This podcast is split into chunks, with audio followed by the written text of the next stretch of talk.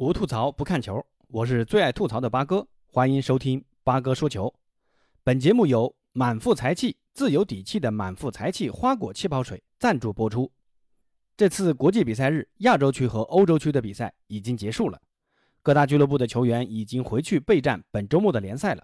而南美区世界杯预选赛今天还有一轮，其中巴西对阵巴拉圭，阿根廷对阵秘鲁。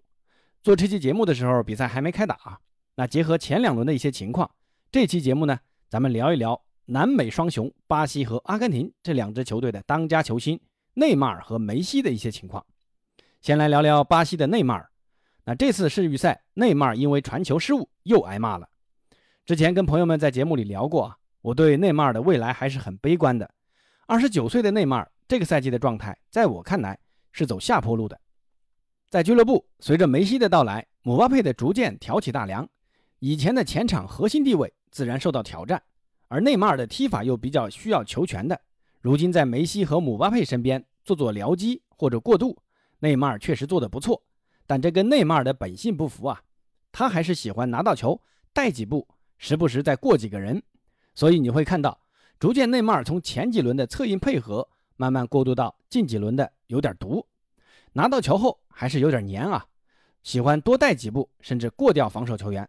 跟前几个赛季差不多，这样呢会带来两个弊端，一个呢是降低巴黎的进攻节奏，最明显的就是姆巴佩的速度优势得不到发挥，有的时候传球时机一纵即逝，所以姆巴佩才会吐槽内马尔不给他传球，而梅西呢则会缺乏空间。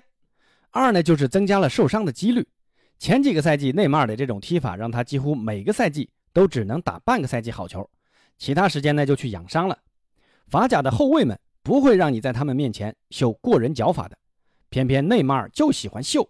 你说不踢你踢谁？花哨的过人动作、突然的启动、节奏的突然变化，都给身体带来不小的负担。你要说年轻个几岁这么踢，身体还扛得住？那现在内马尔马上就要三十岁了，还跟年轻时那么踢，这风险很大呀。所以你看这个赛季内马尔的数据，九轮联赛算上头两轮没上，只打进一粒点球。和两次助攻，表现跟之前相比确实下滑明显了。再说回这次国家队的两场比赛，在巴西国家队，内马尔是绝对的核心。第一场三比一战胜委内瑞拉的比赛，内马尔没上；那第二场零比零平哥伦比亚，内马尔打满全场。上半场呢有过一次精彩的禁区直塞，其他时间跟这场比赛的走势一般，平淡无奇。而且全场传球八十四次，传丢了十五次。那巴西国内的球迷对于内马尔如此的状态，自然也是有不少骂声的，认为内马尔应该承担更多的责任，而且对于内马尔的批评更多是集中在身材管理上。巴西国内媒体就爆出这个夏天内马尔身体发福的照片，虽然回到巴黎后内马尔晒出腹肌照回击质疑，但职业球员还是要以状态说话。如今俱乐部和国家队低迷的表现，似乎也印证了之前人们对他的猜疑。对此，内马尔前两天就表示，明年的世界杯是他代表巴西参加的最后一届世界杯，希望能为巴西获得更高的荣誉。那这话怎么理解呢？到底是内马尔的以退为进，还是内马尔不堪压力、灰心丧气所说的气话，还是内马尔也意识到自己的状态下滑，无法为巴西提供更多，而提前给巴西球迷打的预防针呢？八哥认为第三种是最有可能的。到底跑不跑得动？这个球追不追得上？这个人我能不能过掉他？这些球场上的东西，只有内马尔自己心里最清楚。所以，给球迷一个预防针是一个明智的选择。但不管怎么说，之前在巴萨的几个赛季，确实是内马尔最辉煌的几个赛季。来到巴黎之后，很多人对于内马尔的选择表示失望。这几年，内马尔在巴黎就像温水煮青蛙一般，逐渐失去了往日向上的活力，拿着超高的薪资。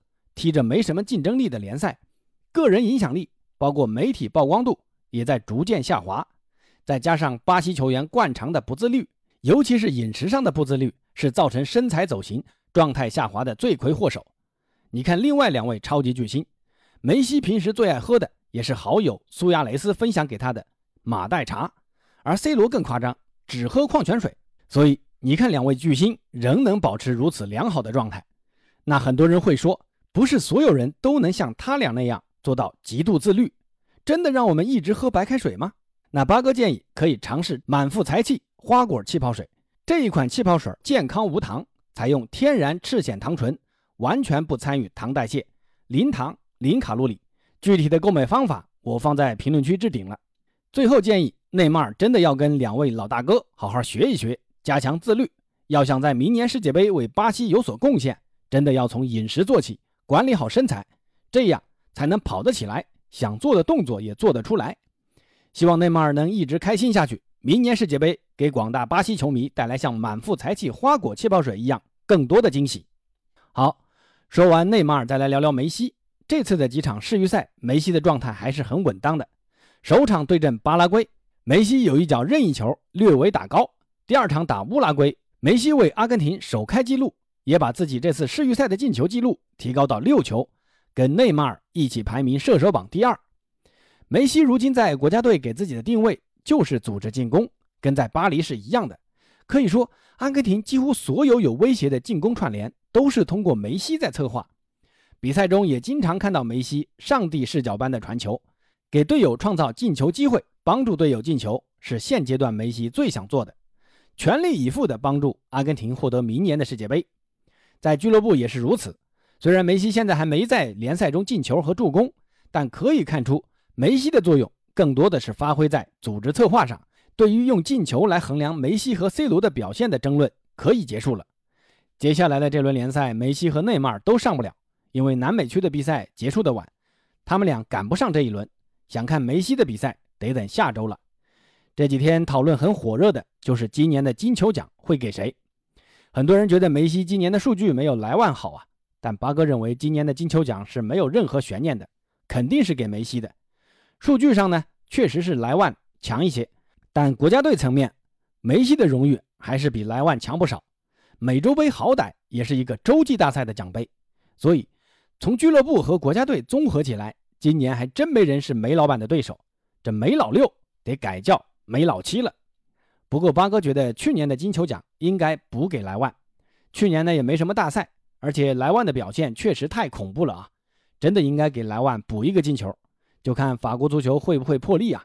今年发两个金球。最后来说一下昨天看到的一个新闻呐，说沙特国家主权基金 PIF 要花十亿美元买国米，说已经跟苏宁谈了好几次了，那这次终于谈定了。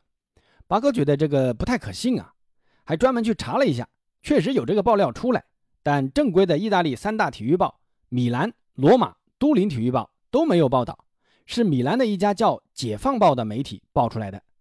这个就有点让人觉得不靠谱啊！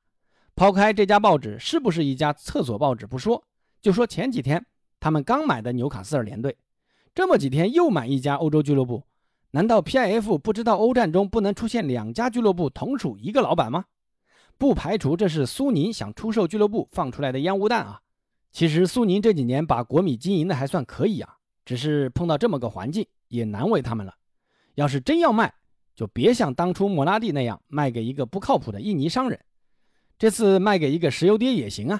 对国米俱乐部来说，也是一次难得的机遇啊。好，今天的节目呢就先到这儿。那最后再说一下，对这款气泡水有兴趣的朋友，可以在他们的天猫旗舰店找一下客服，报一下暗号“八哥”，会有更多优惠哦。咱们下期见。